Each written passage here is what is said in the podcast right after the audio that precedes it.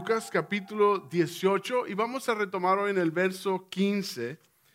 Vamos a estar de los versos 15 al 23 y vamos a leer los primeros dos versos y vamos a entrar en lo que Dios tiene para nosotros esta tarde. Ah, cuando estaban preparando para el capítulo 18, eh, el tiempo en el que estaba estudiando este capítulo 18, estaba esperando para poder llegar en este tiempo, a esta escritura. Porque como iglesia muchas veces no nos detenemos a estudiar lo que Jesús está diciendo aquí en el verso 15 y 17. Y ahorita va a ver usted que vamos a estar leyendo. También vamos a estar viendo cómo la, historia que le sigue, que va a ser la historia del joven rico, ah, vimos, vimos que en el capítulo 18 de Lucas hay varios temas aquí que estamos viendo. Vimos el tema de la oración y vimos que la oración debe ser un estilo de vida, debe ser el respirar del cristiano, ¿verdad? De que debemos de caminar en oración, de que debemos de caminar hablando con Dios, orando con el Señor, escuchando su voz, a, leer su palabra y estar en comunión con Jesús. También vimos que la oración debemos de acercarnos en oración con humildad, reconociendo que nosotros no somos quien logramos esa entrada a, la oración, a esa entrada delante de la presencia de Dios, sino que ha sido Él el que ha abierto camino para nosotros poder ir delante de nuestro Padre, ¿verdad? Y podemos orar al Padre nuestro. Podemos orar no a un juez injusto, sino a un Padre que nos ama. Y hoy vamos a estar viendo que el Señor bendijo a los niños. El Señor bendice a los niños. Y el Señor va a hacer algo aquí muy importante para nosotros como iglesia, detenernos y ver qué hay aquí, qué Dios nos está enseñando de cómo debemos de ver este, este texto. Y también vamos a ver hoy la confrontación del jefe rico, del principal ah, joven rico, lo declara el Evangelio. Y el Señor le va a hablar y le va a dar un reto a seguirle. Entonces vaya conmigo ahí al verso 15, si ya lo tiene, diga amén. El verso 15 dice, traían a él niños para que los tocara. En otras versiones dice para que los bendijera. Al verlo los discípulos, los reprendieron. Pero Jesús llamándoles dijo, dejad a los niños venir a mí. Diga conmigo, venir a mí. Y no se lo impidas, porque de los, de los tales es el reino de Dios. De cierto os digo que el que no recibe el reino de Dios como un niño, no entrará en él. Y Jesús usa esta historia. Y el título esta tarde, escríbalo conmigo, tome nota con nosotros. Hay ah, bastante que tomar nota hoy y, y poderlo aplicar a nuestra vida. El título esta tarde es que todos conozcan a Jesús. Que todos conozcan a Jesús el plan de Jesucristo al ir camino a la cruz. Aquí en los últimos capítulos de Lucas, Jesús está conocido por su fama, ya su, su, fama ha estado esparcida por toda la región, él ha ido de ciudad en ciudad. Y el plan de Jesús es que todos conozcan que el reino ha venido, que el reino ya está aquí, que Dios está con nosotros, que Emanuel está con en medio de ellos, que el que es el alfa y el omega, el principio y el fin, el verbo ya está delante de ellos. Y vemos aquí, como era costumbre, traer los niños delante del rabí en el tiempo de los judíos. Traer los niños, las mamás, los papás traían a los niños a, a lo que le llamamos presentárselos al Señor. Y aquí vemos que lo traían a Jesús para que los bendijera. Existía también la creencia de que los, las mujeres y los niños no eran considerados mucho. Por eso Jesús cuando caminó en la tierra, Él restauró e instituyó cómo debemos de no tener prejuicio uno al otro. Y vimos cómo Él elevó en una situación a las mujeres de cómo podemos honrarles y también ser parte del cuerpo de Cristo, de cómo Dios tiene un lugar para todo ser humano en su cuerpo, en su, en, su salvación. Y en esos tiempos había esta marginación, había esta división. Había aquellos que odiaban a los samaritanos, ¿recuerdan? Los judíos odiaban a los samaritanos y viceversa, y había una división, y había un conflicto en los tiempos. También los niños eran considerados como no, no tan importantes. Pero el Señor consideró a los niños de una manera diferente. Consideró a los marginados de una manera diferente. consideró a las mujeres de una manera diferente, consideró a los hombres pobres, comunes y corrientes de una manera diferente, porque Jesús estaba dándose a conocer para que todos le conozcan a Él, para que todos sepan del amor de Jesús. Y que Dios tiene misericordia sobre todos. Ahora vamos a ver aquí que, hay que tener cuidado y que Dios tenga misericordia de nosotros como adultos de, de tener o de mantener a los niños, a los jóvenes o a cualquiera de conocer a Jesús. En los versos 15 y 16 que acabamos de leer, decía, déjenlos venir a mí, Jesús les dice, ¿verdad? Reprendiéndolos les dije, déjenlos venir a mí. Y luego dice, no se lo impidas. No se lo impidas. Vemos en el capítulo 17, recuerda cuando, Jesús, cuando Tony compartió en el capítulo 17, el verso 2, refiriéndose a esto de detener a alguien conocer a Jesús o de conocer la verdad. Jesús dijo en el capítulo 17, verso 2, mejor le sería que lo arrojasen al mar con una piedra de molino atada al cuello que hacer caer en pecado a uno de estos pequeños. Y estamos viendo aquí que Jesús les dice, no se trata de lo que están haciendo de presentar los niños al Señor, sino de impedirles, lo querían impedir de que no lo trajeran. Debemos de tomar la decisión de traer y que todos conozcan al Señor. Ahora usted puede decir, pues los niños a veces, eh, eh, los niños tienen una inocencia, ¿verdad? Están pequeños, tienen una humildad que, que, tú y yo ya como seres humanos adultos, como que hemos perdido, porque ya nos hemos dado cuenta, hemos llegado al entendimiento de, de, de lo que es el pecado y lo que es la situación, ¿verdad? Por eso es que Jesús nos llama a arrepentimiento. Por eso es que Jesús nos llama a que nos acerquemos a Él y que le sigamos y que nos arrepintamos y nos pongamos de acuerdo con su palabra. Pero a los niños, ellos tienen una situación diferente cuando están pequeños. No tienen aún ese conocimiento, pero decimos, no, es que si conocieras a mi pequeño, ¿verdad? Pastor, si conociera a mi pequeño, usted dijera que tal vez llegó de otra parte. Es tremendo. Sí, pero ponte a pensar el adulto que está en cargo y en cuidado de esa persona, de ese joven, de ese pequeño. Jesús está refiriéndose a esos adultos, está diciendo, no le impidas, no impidas que ellos me conozcan, no impidas que ellos vengan a mí. Ahora, esos niños, ese pequeño, ese joven, va llegando a un conocimiento en el que va creciendo y desarrollará su propia voluntad, pero si son instruidos en su camino, si son instruidos en su palabra, si nosotros como iglesia nos tomamos esa responsabilidad de instruirles como sembrando la palabra de Dios. Entonces cuando lleguen a crecer y estén en las situaciones en las que tú y yo estamos, ¿qué van a recordar?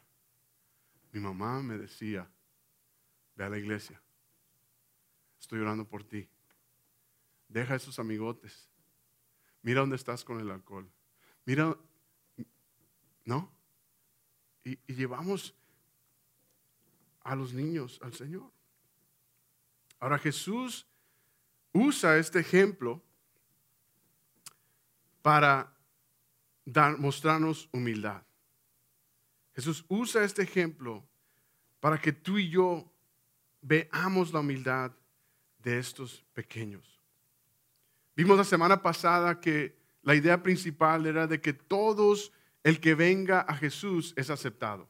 Diga conmigo todos. Todo el que viene a Él es aceptado. Y no seas tú o yo un impedimento para que alguien conozca a Cristo. Al contrario, no seamos tú y yo, ah, es que eh, ponemos tantas cosas, ¿verdad? Que nosotros mismos preocupaciones o circunstancias que nosotros estamos pasando. Pero el más grande regalo, la más grande oportunidad es que alguien conozca a Cristo. De que tú le puedas introducir el amor de Jesús a alguien. De que tú puedas recibir el amor de Jesús. De que tú puedas reconocerle y acercarte a Él porque todo el que viene a Él es aceptado. Todo el que viene con un corazón arrepentido, Él es justo para perdonar. Fiel y justo para perdonarnos, dice su palabra. Ahora, el primer punto esta tarde, si usted está tomando nota, escriba, aunque sea en la espalda de su vecino. El verso 15 empieza diciendo que traían los niños. Y el, primer punto es aquí con nosotros, traer a otros a Él. Traer a otros a Él. Y usa una frase aquí que lo traían para que los tocase, para que el Señor los tocara, para que el Señor los bendijera, para que Él pusiera sus manos sobre ellos. Era costumbre en aquellos tiempos de imponer mano, de orar por las personas, de estar aplicando lo que dice su palabra, de bendición y de responder al, toque del Señor en nuestras vidas. Y decían que lo traían para que el Señor los bendijera. Por eso como iglesia, aquí es donde tomamos ese principio de presentar a los niños al Señor. Y aquí muchos de nosotros hemos presentado a nuestros bebés y decir, Señor, este es un regalo que tú me has dado. Y la presentación de los niños no es para el bebé, es para los padres. Decir, Señor, este regalo es tuyo. Y voy a ser un padre que te teme, te adora, te busca por el bien de mi hijo y mi hija. Y como iglesia nos comprometemos para tú y yo ser responsables de guiarlos en el camino de la fe. Amén. En Mateo 19, verso 13, tomen nota expande un poco de, de lo que está sucediendo ahí. En Mateo 19, 13 me gusta porque está refiriéndose de que Jesús bendecía a los niños, así lo menciona Mateo. De que Jesús específicamente ponía manos sobre ellos y los bendecía. Qué hermoso, ¿verdad? Ahora imagínense a Jesús. Jesús no era alguien aburrido, Jesús no era alguien que los niños no querían estar con él. Decía, ay, qué miedo acercarme a Jesús. Los niños querían correr a Jesús. Querían estar con él. Él tenía esa alegría, él tenía ese, esa, él, es el Señor. Él tenía esa actitud humilde y servicial que los niños querían ir con Jesús. ¿Y que dijeron los, los discípulos? No, le vamos a hacer un favor al Señor. No, no, no, ándale, cállate, estate. Déjalos llegar al Señor. Que se acerquen al Señor. Van, van derecho con Dios, van corriendo con Dios. Y, y esta frase que dice, no se los impidas. Y es para ti para mí. Nosotros estamos impidiendo a nuestros hijos que corran a Jesús. Y eso está impidiendo que tú y yo corramos a Jesús también. Diga, ouch, amén. Aleluya. Y esto es para el bien de nosotros. En 2 Timoteo capítulo 1, verso 6, Pablo le recuerda a Timoteo. Timoteo, su hijo espiritual, Timoteo, un pastor, eh, líder de Pablo, ¿verdad? Y Pablo le recuerda a Timoteo para que no pierda esperanza, para que no flaquee, para que no detenga la carrera, le dice en 2 Timoteo capítulo 1, verso 6. Está en su pantalla si usted quiere acompañar. Dice, por eso te recomiendo que avives, diga conmigo, avives la llama del don de Dios que recibiste cuando te impuse manos, cuando fuiste bendecido, cuando Dios te tocó, cuando viniste a Jesús. Cuando nadie te impidió que le conocieras. Cuando alguien te empujó a que tú fueras bendecido por el Señor. ¿Y qué hizo Dios? Lo puso y lo usó a Timoteo. Así Dios puede hacer contigo y conmigo y ha hecho contigo y conmigo. Amén. Y así puede Dios hacer con nuestros niños. Y así lo va a hacer. Dice, dejarlos venir a mí. ¿A poco usted cree que los niños no aman a Dios? Uno le presenta a Dios y ellos aman a Dios. Eh, los pequeños siguen tu ejemplo, tus órdenes, siguen tu dirección, porque son niños, porque están bajo el cuidado de alguien o falta de cuidado. Entonces ellos van a estar propensos a lo que se les influya en sus vidas. Entonces tú y yo, ¿qué les vamos a influir? Iglesia, vamos a influir, vamos a la iglesia. Vamos a que aprendas la palabra. Vamos, mi hijo, yo voy contigo. Vamos a, tú y yo a orar. Vamos, familia. Y uno empieza a servir al Señor al estar obrando en la vida de sus hijos. Tú empiezas a servir a Dios al estar imponiendo manos que bendigan a tus hijos al estar trabajando en la iglesia que es Redención Kids, aquí que estamos sirviendo a nuestros niños, así como estamos tú y yo aprendiendo la palabra, nuestros niños están en su clase recibiendo lección de la palabra de Dios, en sus edades, con una sonrisa, con el amor de Jesús. ¡Qué bendición! Y no los limitamos de traerlos a la iglesia, que porque se, se quebró la uña, que porque, ay, la mamá, al papá le duele la muñeca y dejamos de venir a la iglesia y traer a los niños. Que aguántese, traiga al niño a la iglesia. Diga, áuchame, ¿no? Eso, es para mí. Y démosle bienvenida, porque el plan es que todos conozcan al Señor. El plan es que todos le conozcan. Ahora Jesús no tan solo utilizó a los pequeños niños que están en esta historia como miembros del reino de Dios, sino que los usa como modelos de cómo nos debemos de acercar a Él. Los usa como modelo de humildad. Los usa como debemos tú y yo ver al Señor. Yo quiero ir al Señor. Y como adultos los estaban impidiendo. Y así como los adultos estaban impidiéndole, los discípulos en este momento, así hay cosas que nos impiden a nosotros. Pero Dios, nuestro Padre, va a remover todos esos obstáculos para que tú y yo vengamos a Él con esa actitud.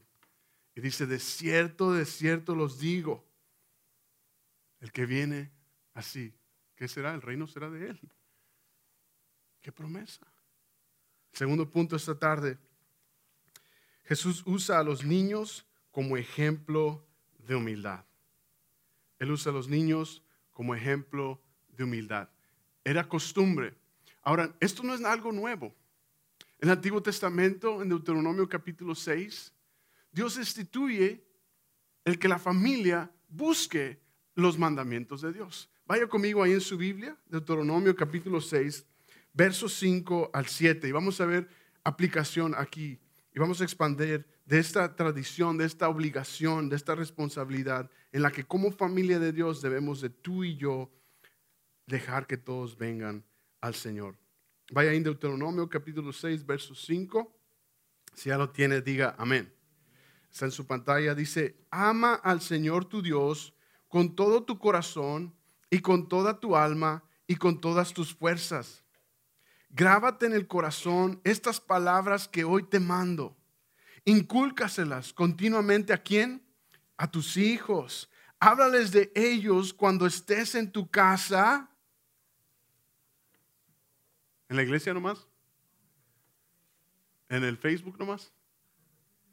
¿Los miércoles en Aguana nomás? ¿O los domingos? No, ¿verdad? En tu casa. Y cuando vayas por el camino, cuando estés andando en tu vida, en el caminar de la vida, dice, cuando te acuestes y cuando te levantes, háblales de ellas continuamente, ¿no? Esto no era algo nuevo. Era algo que estaba en el corazón de Dios y ha estado desde el principio de que como familia, como iglesia, como comunidad de fe, debemos de trabajar juntos para que todos conozcan al Señor la familia, los niños, los jóvenes. En muchas ocasiones creemos que el ministerio de niños o el ministro de niños o el maestro en Laura o el pastor es la única persona responsable del desarrollo y de la fe de sus hijos. No. Bíblicamente esto no es el caso. Aquí en Deuteronomio está específico que es la familia, es el hogar y es en la iglesia en conjunto. En el Antiguo Testamento está eso. También en el Nuevo Testamento era modelado en la iglesia primitiva, en la iglesia del primer siglo, en el libro de Hechos, en la iglesia era modelado que enseñaban en el hogar, pero era una comunidad de fe que trabajaba en conjunto. Que lo que tú aplicas en tu casa lo estás aprendiendo hoy. Y lo que hoy te llevas lo aplicas en tu casa y le pones pies, patitas a tu fe, con los niños, en tu hogar, en tu matrimonio. Y ves a uno a ver los productos y el fruto del Señor, no de lo que en tus fuerzas o mis fuerzas. Los padres también recibieron este reto en el Nuevo Testamento. También hemos recibido esta responsabilidad en el Nuevo Testamento. Efesios capítulo 6, verso 4, nos dice, y ustedes padres, no hagan enojar a sus hijos, y aquí quiero enfocarme, sino críenlos según la disciplina e instrucción del Señor. Amén.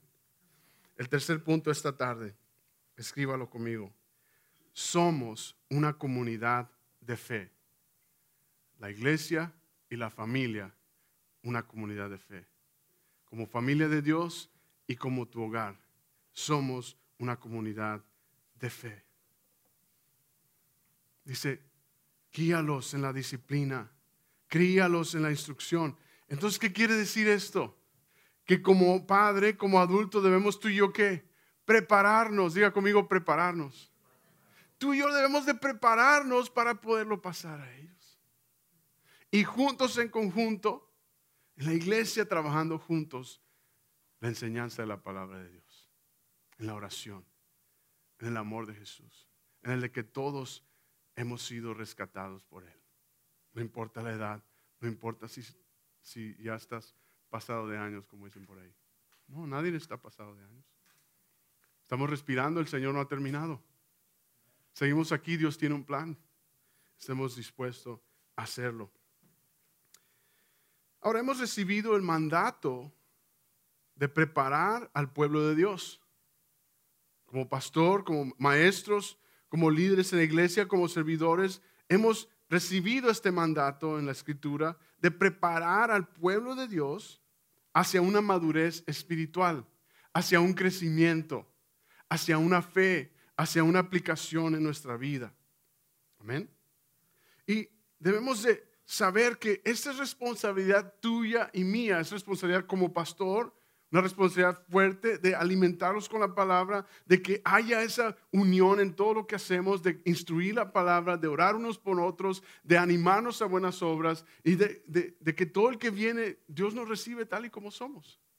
Pero Él nos ama tanto, nos va transformando y no nos deja tal y como somos. ¿Cuántos dan gloria a Dios por eso? Dios no nos deja, igual nos hace una nueva criatura. Mire, vamos a ver ahí en Efesios capítulo 4, verso 11. Vayan su Biblia a Efesios capítulo 4, verso 11.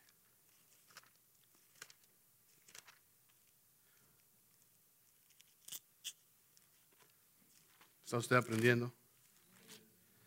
El capítulo 4, verso 11 al 13 dice la palabra de Dios en el verso 11. Él mismo constituyó a unos apóstoles, a otros profetas, a otros evangelistas y a otros pastores y, maestros. Verso 12. A fin de capacitar o equipar al pueblo de Dios para la obra de servicio. ¿Para qué? Para edificar el cuerpo de Cristo.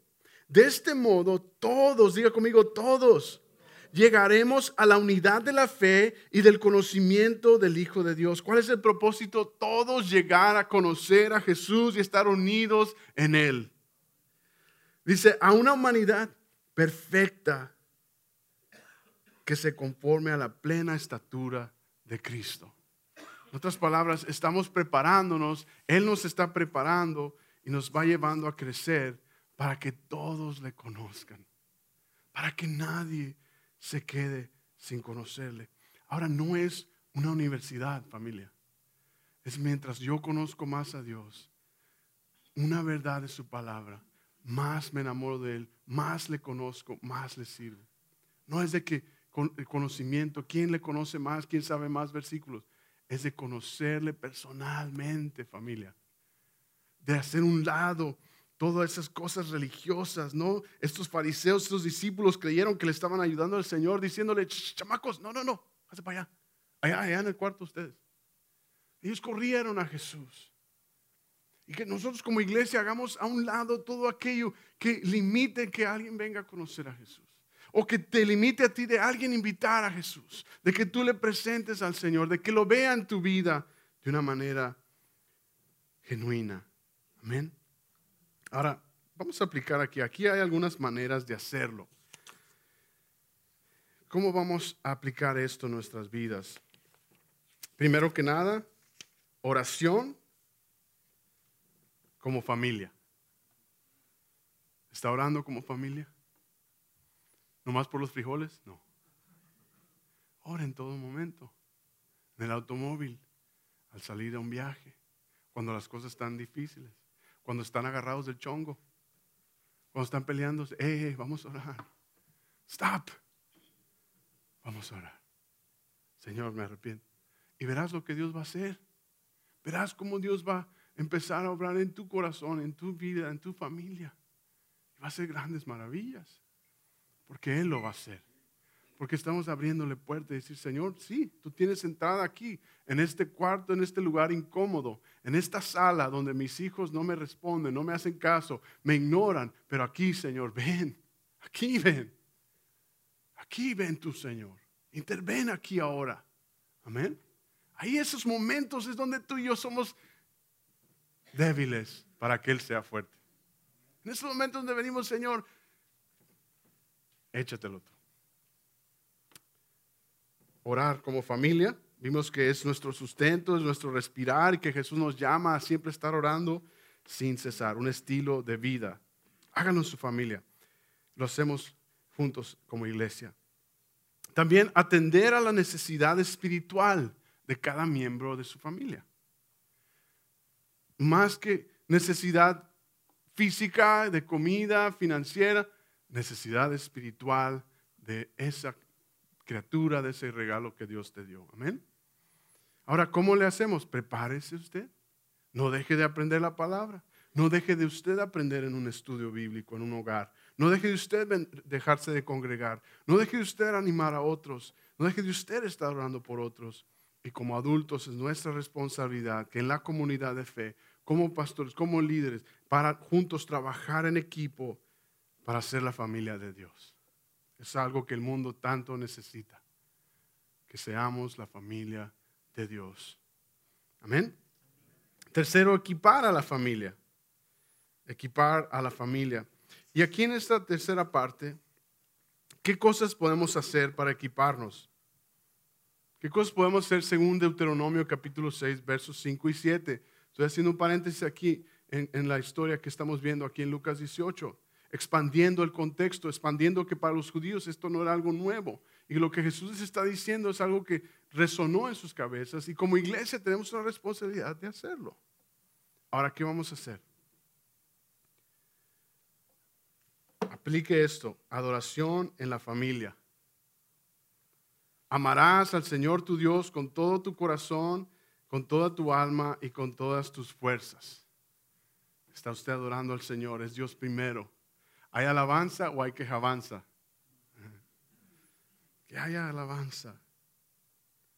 Tercero, busque la manera de servir como familia. No me refiero a que usted sirva en un mismo ministerio como familia, sino que como familia digamos, mi hijo, si tú quieres servir ahí, sirve. y como familia busquemos servir al cuerpo de Dios. Amén. Hay oportunidad para hacerlo.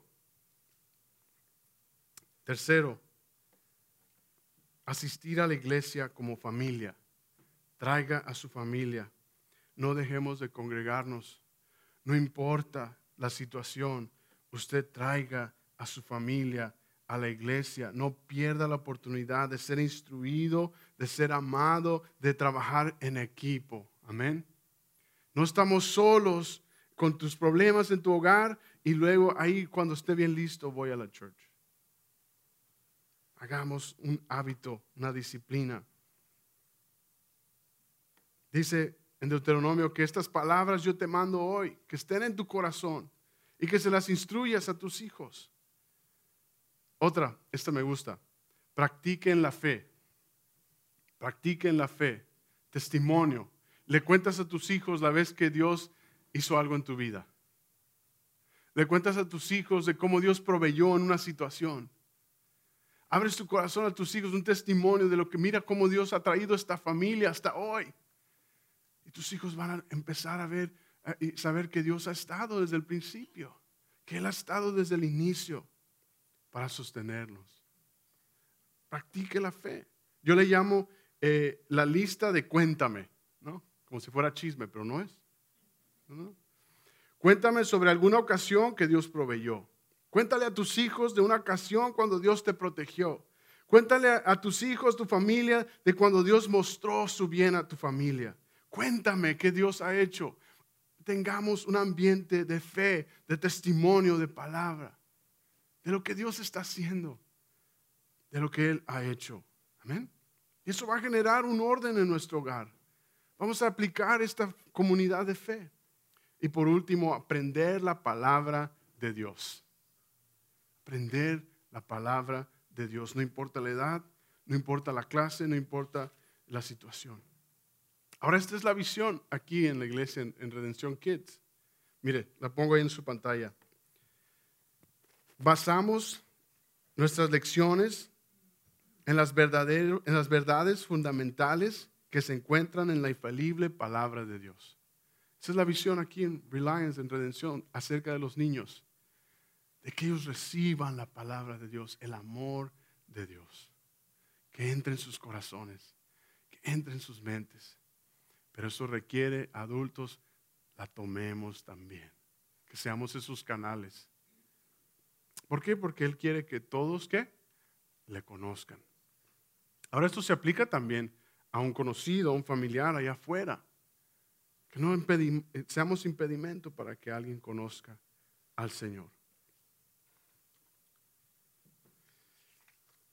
Ahora, continuemos aquí en nuestro texto en Lucas. Vaya conmigo al verso 18. Y vamos a ver el contraste que se encuentra aquí en esta historia. Ahí en Lucas 18, si ya lo tiene, 10, ah, el verso 18 un hombre principal le preguntó diciendo, Maestro bueno, ¿qué haré para heredar la vida eterna? Jesús le dijo, ¿por qué me llamas bueno? Ningún hay, ninguno hay bueno sino solo Dios. Ahora aquí veamos a este hombre principal. Dice aquí el Evangelio que es un principal.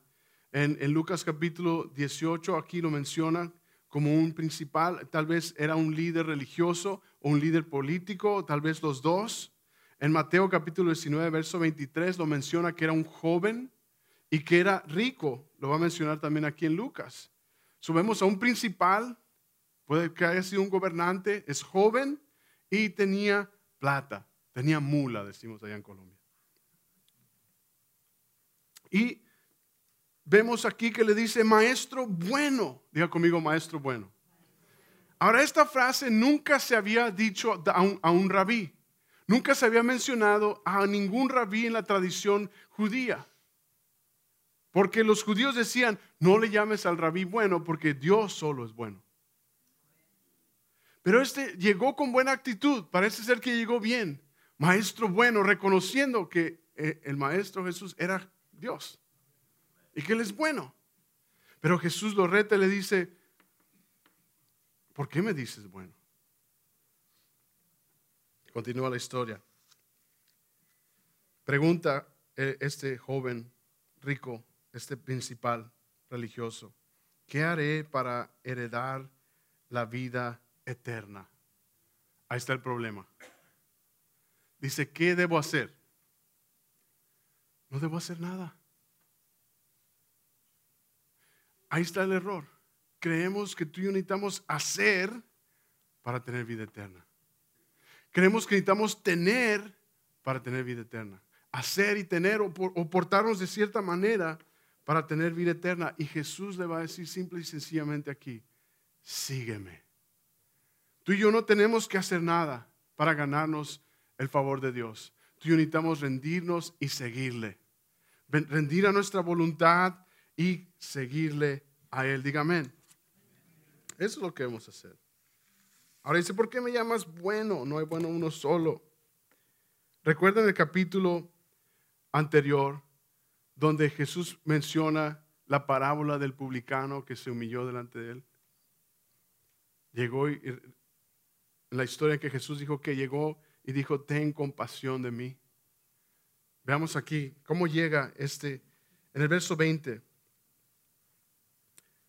Dice verso 20, los mandamientos sabes, este joven le dice.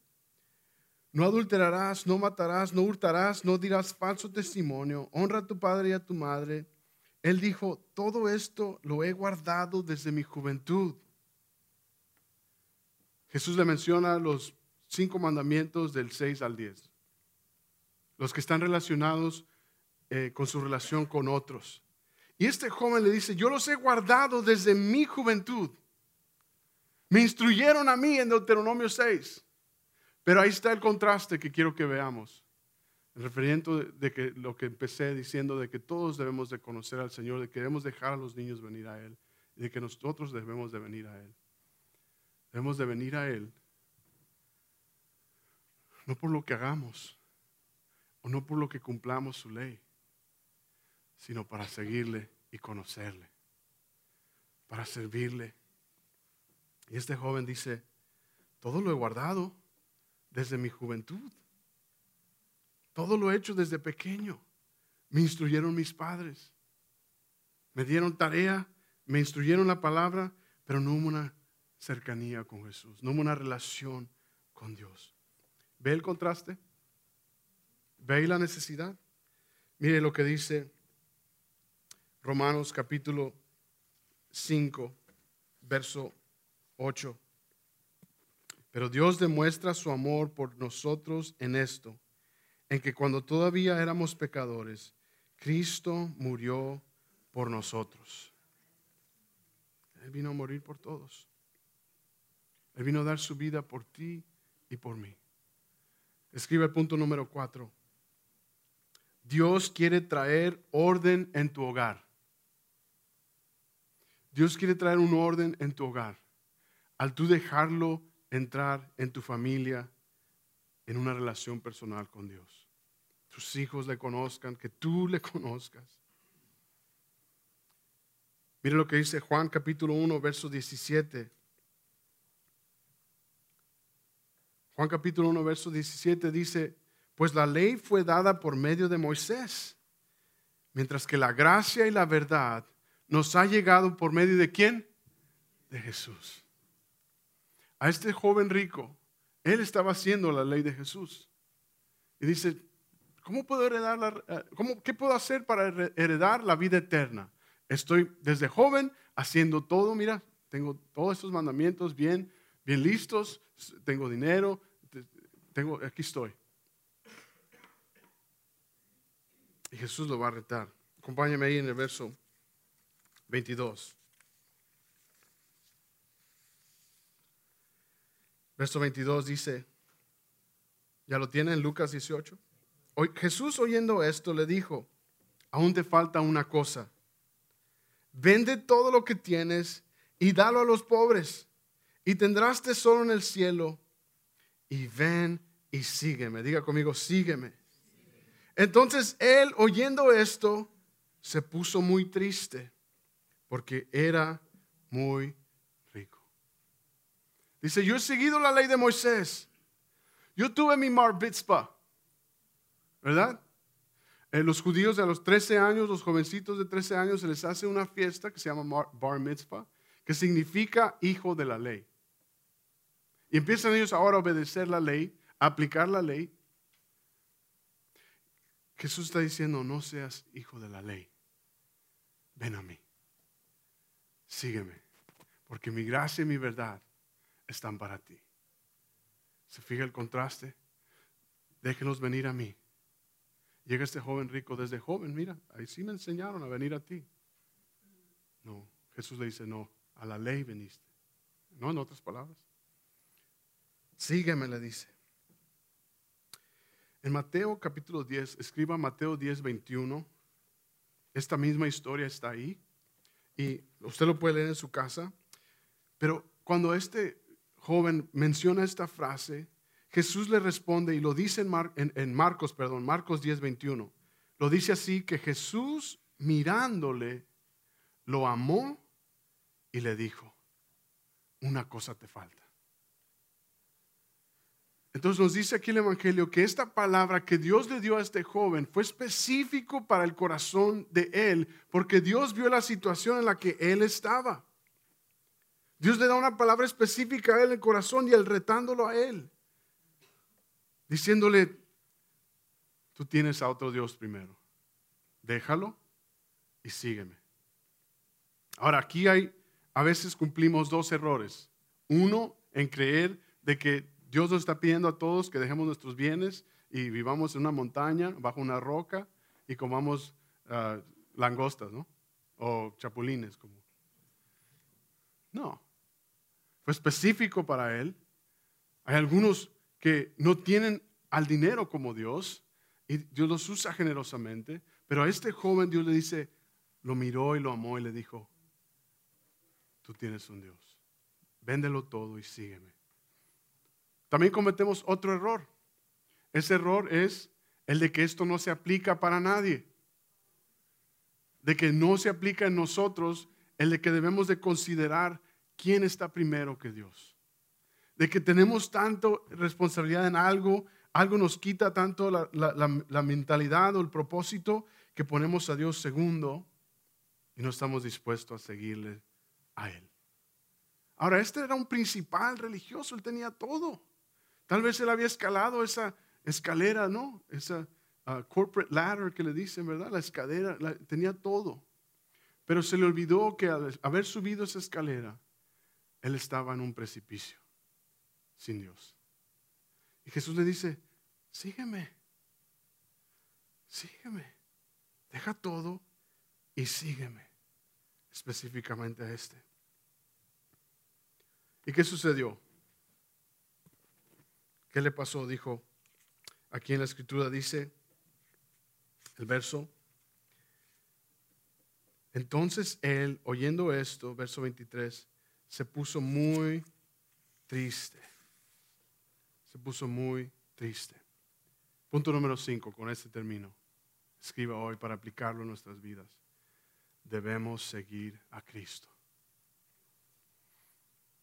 Debemos seguir al Señor. Él es el ejemplo a seguir de humildad. Él estaba apetecible para que todos vinieran a Él. Los niños, los jóvenes, las multitudes. Él es Dios. Él quiere que vayamos a Él.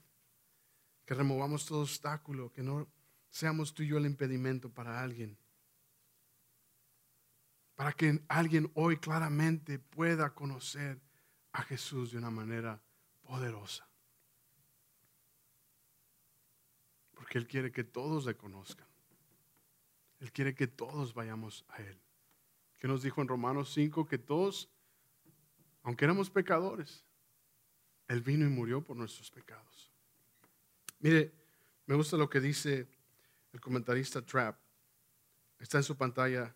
Dice, no pienses por lo tanto como muchos lo hacen, que no hay peor infierno que la pobreza, ni mejor cielo que la abundancia. Todo se trata de Jesús, de seguirle a Él. Él te va a proveer, Él te va a sustentar, Él va a hacer que esos frijoles sepan lo mejor del mundo. Él va a hacer que tu provisión tengas, que tu abundancia tú la sepas manejar, que tú seas un mayordomo en sus manos, que tengas sabiduría, que guíes a todos a conocer a Jesús, que tengas humildad, que tengas una relación con Dios. Él lo va a hacer, no tú, no yo. Síguele a Él, rinde tu vida a Él. Él es nuestra respuesta, Él es a quien servimos, Él es el Cristo resucitado a quien tú y yo adoramos y servimos hoy. Él quiere que todos le conozcan. ¿Qué vamos a hacer? Vamos a comprometer, amén. Lo vamos a hacer juntos. Un paso a la vez. Un, paso a la vez. No necesitas sentirte agobiado, un paso a la vez. Vengamos al Señor y sigámosle a Él.